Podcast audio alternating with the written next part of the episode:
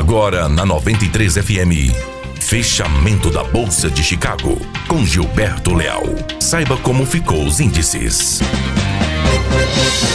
Olá, boa tarde. Hoje, quarta-feira, 3 de abril de 2019. Aqui Gilberto Leal e este é mais um boletim de fechamento de mercado com as informações da Bolsa de Chicago e também as informações de câmbio na B3. Chicago fechando aí em leve queda para a soja de 1,2 pontos e para o milho alta de 1,2 pontos. O mercado segue sem novidades, o mercado ainda em compasso de espera nas negociações comerciais de China e Estados Unidos e observando os problemas climáticos americanos que vem preocupando muito o produtor americano.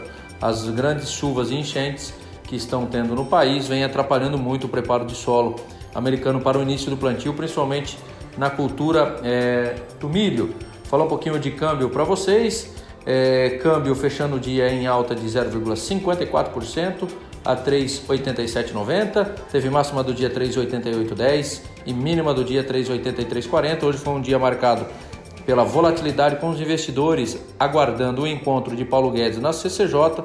O dólar trabalhou durante o pregão, a maioria do, do, do parte do pregão de forma negativa, mas é, criou um movimento de alta após aí uma discussão de Paulo Guedes com alguns deputados na CCJ, azedando um pouco o discurso e isso fez com que os investidores é, tomassem aí como fase, é, forma de proteção em busca do dólar. Mais cedo o mercado reagiu até de forma positiva ao cenário externo, um pouco mais tranquilo com os avanços comerciais de China e Estados Unidos e também com os dados melhores aí no setor de serviços é, chinês.